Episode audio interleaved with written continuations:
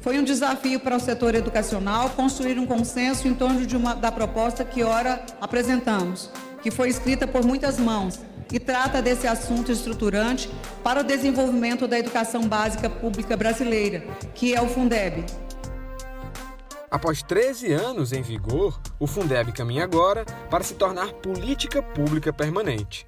A PEC, que propôs a reformulação do fundo, foi aprovada pelo plenário da Câmara na noite da última terça-feira, 21 de julho.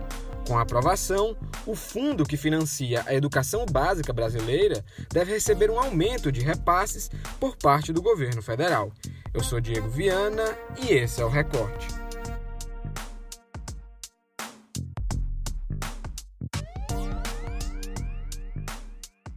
Durante a votação na Câmara, na noite da última terça-feira, um detalhe chamou a atenção. Todos os partidos orientaram suas bancadas para que votassem a favor da emenda. A proposta foi aprovada em segundo turno com um placar de 499 votos a favor e apenas 7 contra. Com aprovação na Câmara, a pauta segue agora para o Senado Federal. A minha felicidade de estar presidindo a Câmara de Deputados nesse dia, agradecer a cada um dos líderes, cada um dos partidos, ao governo que dialogou através do ministro Ramos, do líder Vitor Hugo, que encontramos o caminho que certamente, quando declararmos o final da votação, certamente será de unanimidade. É importante destacar que o Fundeb funciona como um conjunto de 27 fundos estaduais. Nele, todo o dinheiro coletado a partir de determinados impostos é destinado para a manutenção da educação básica. Os tributos que formam o bolo de recursos do Fundeb se originam do Fundo de Participação de Estados e Municípios, juntamente com impostos arrecadados sobre a circulação de mercadorias e veículos. A partir daí, esse dinheiro é redistribuído e passa a custear os investimentos da educação, do infantil ao ensino médio. A verba também é usada para pagar salários de professores e reformar escolas.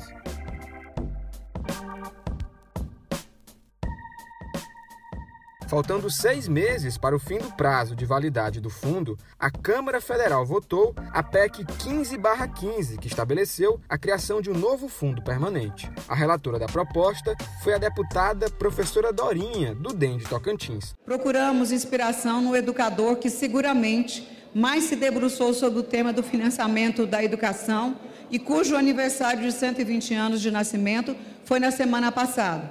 Dizia Anísio Teixeira. Só existirá democracia no Brasil no dia em que se montar um, no país uma máquina que prepara as democracias. E essa máquina, senhor presidente, é a escola pública. Ao mesmo passo que uma nova proposta para o fundo era discutida, o governo federal também apresentou a sua para o futuro do Fundeb. Entre recusa e acordos, o governo acabou cedendo à proposta da Câmara. Foi feito ou várias aproximações que geraram um acordo que vai permitir a votação do novo Fundeb. Eu queria dizer para todos aqui da preocupação que o governo federal tem é, de desenvolver a educação no Brasil. É, o presidente Bolsonaro, na sua campanha, defendeu a questão da, da priorização da educação básica e também da educação profissional. Foram feitas, então, é, negociações, conversas junto com a relatora, a professora Dorinha, a quem nós gostaríamos de agradecer pela sensibilidade de ter ouvido os argumentos do governo. Para entender melhor como deve funcionar o novo Fundeb, eu converso agora com o colunista do O Povo Mais, Henrique Araújo. Prazer contar com a sua participação aqui no Recorte.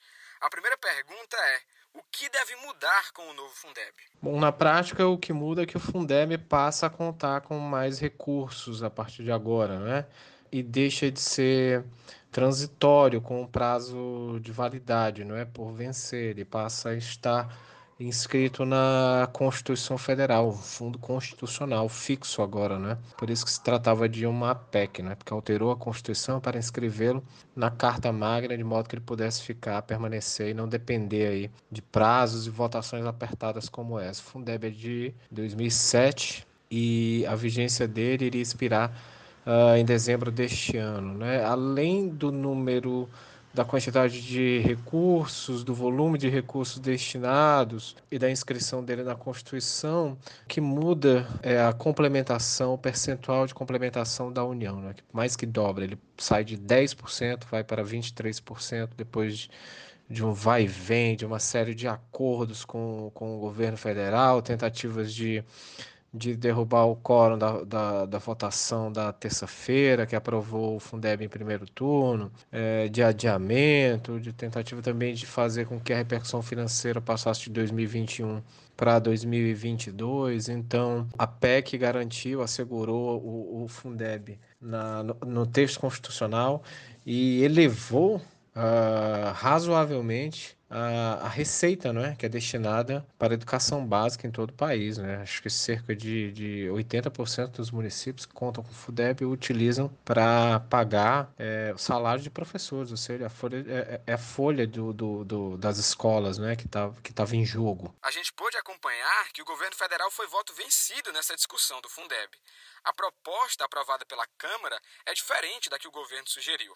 Mesmo assim, se fala em um acordo entre governo e Câmara para aprovação dessa emenda.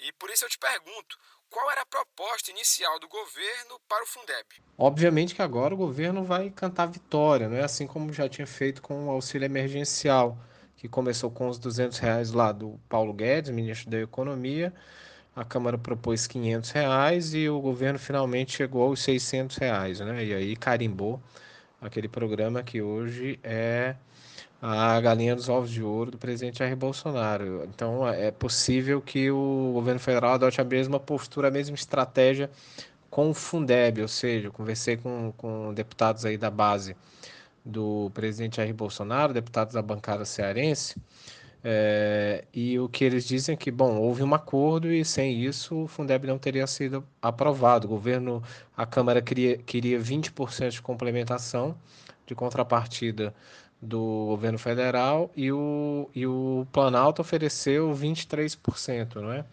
Então, a, o discurso a partir de agora vai ser esse, é de que foi uma vitória do governo, que essa proposta que assegura recursos, mais recursos para a educação, só foi possível graças ao presidente Jair Bolsonaro e ao governo federal.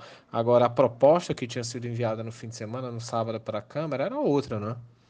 Era uma proposta bem diferente, que reduzia dinheiro da educação básica ao destinar aquele voucher, aquele ticket é, para escolas, para creches privadas, além de permitir que as escolas pagassem a folha de nativos, ou seja, despesa previdenciária com o Fundeb, que hoje não pode acontecer. Então, na prática, aquela proposta inicial, a proposta original do governo, tirava recursos do Fundeb, né, ao destiná-lo para o uso em creches privadas e também para pagamento de nativos. Foi uma tentativa do governo de, de, de viabilizar um programa de transferência de renda, que é o, o, o, Renda Brasil, né, com o qual o governo vem trabalhando há algum tempo. Houve essa tentativa de fato de, de tentar estruturar o programa via Fundeb, só que o, o, a Câmara não caiu nessa, nessa casca de banana rejeitou esses pontos, o governo percebeu que seria derrotado na Câmara,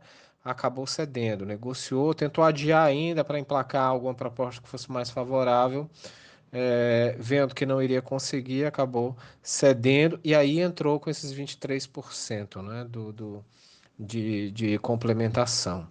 Uh, então houve uma estratégia ali de última hora para atenuar, é, digamos assim, o impacto dessa derrota.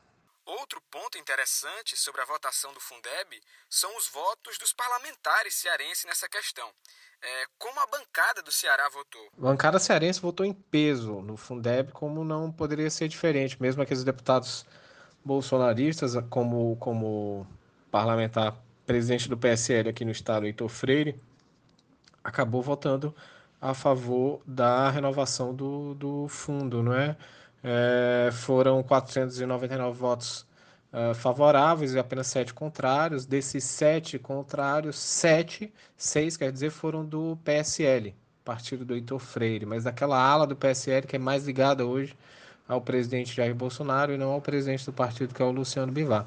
O Heitor Freire já rompeu com o grupo bolsonarista, então ele, ele estava à vontade para para votar a favor do, do Fundeb. Mas outros, outros deputados também, que são mais ligados ao presidente, acabaram votando é, favoravelmente à renovação do fundo por, por, por questões não de crença, de, de é, por questões é, meramente pragmáticas, né? até porque há três, quatro meses das eleições, há dois meses de, de escolhas de, de candidato nas eleições municipais, é, votar contra financiamento da educação básica, é, que atinge principalmente os municípios, é um suicídio político. Então, nenhum parlamentar seria burro é, a ponto de, de atirar na própria cabeça, no próprio pé, é, votando contra o, Fundeb é, com, com tanto holofote, né, já que é uma proposta que vem sendo discutida há bastante tempo aí na Câmara, desde essa, pelo menos que essa PEC que foi, foi aprovada hoje é de 2015, mas o, o tema vem sendo discutido há muito mais tempo. O Fundef, que é o fundo que deu origem ao Fundeb, é de 97, né? Então, Uh, lá se vai um bom tempo, né, com o Congresso discutindo esse fundo, que é temporário e, e só agora é, se torna fixo e parte da Constituição Federal. Um ponto interessante para a gente observar agora é como cada deputado federal que é pré-candidato a prefeito, seja no interior, seja aqui na, em Fortaleza, vai utilizar é, a aprovação do Fundeb a seu favor, né? É bom a gente acompanhar isso, uh, embora seja uma pauta ali que tivesse um certo consenso, né? Como eu já falei, já que ninguém iria votar contra, uh, o, o governo tentou dificultar a aprovação do Fundeb, né? Então, é, é, vai ser curioso observar como é que, por exemplo, um deputado federal, capitão Wagner, vai que votou a favor do Fundeb, vai vai apresentar o assunto, esse tema é, durante a campanha aqui em Fortaleza, o próprio deputado Idilvan Alencar, que é o vice-presidente da comissão especial da PEC do Fundeb, né? Foi um personagem muito presente aí durante o trâmite e aprovação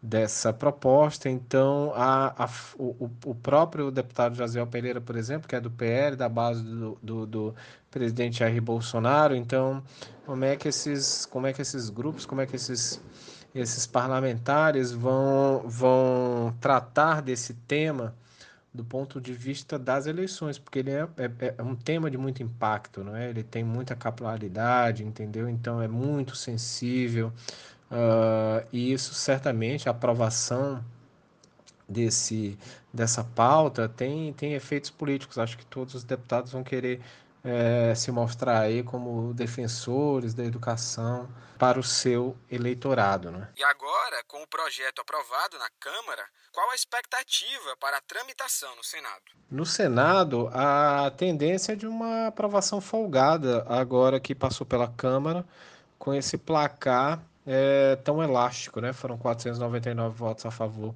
e apenas 7 contrários, então uma tendência de uma aprovação é, sem dificuldades do Fundeb. Então, não, não vejo como a casa é, é, modifique aquele projeto, até porque qualquer alteração que se faça nele no Senado obrigaria a retornar para a Câmara dos Deputados, o que acabaria causando atraso, provocando um atraso muito grande na tramitação do projeto. Né? Então, acho que os deputados não querem, os senadores não querem Uh, o desejo dos congressistas nesse momento é de, é de liquidar de vez essa pauta, né? de aprová-la e, e, e, encaminhar é, outros tópicos da agenda que estão pendentes aí, como a própria reforma tributária. E para encerrar o episódio de hoje, a dica do recorte é o doc Misael Fernandes, A Morte Sem Explicação, produção exclusiva do O Povo Mais.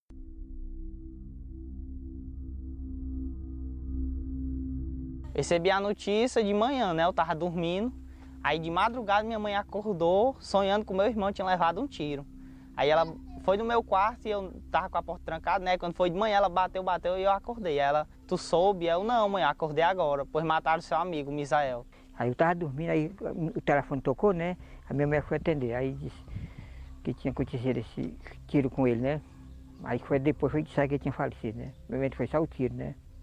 Eu estava dormindo, aí as meninas chegaram em casa, lá em casa, eu estava dormindo sozinha em Deus, aí tinha assim, A canoa mandou lhe chamar ligeiro lá, imediatamente. Eu digo, o que foi? Não sei. Aí eu fui, mas nem pensei que nada com ele tivesse acontecido. Pensava de ser outra coisa. Quando cheguei lá, já foi, meu filho já não existia mais lá. Nem o quarto eu, eu entrei mais. Já tinham levado. Eles mesmos já tinham levado. O recorte de hoje fica por aqui e até a próxima.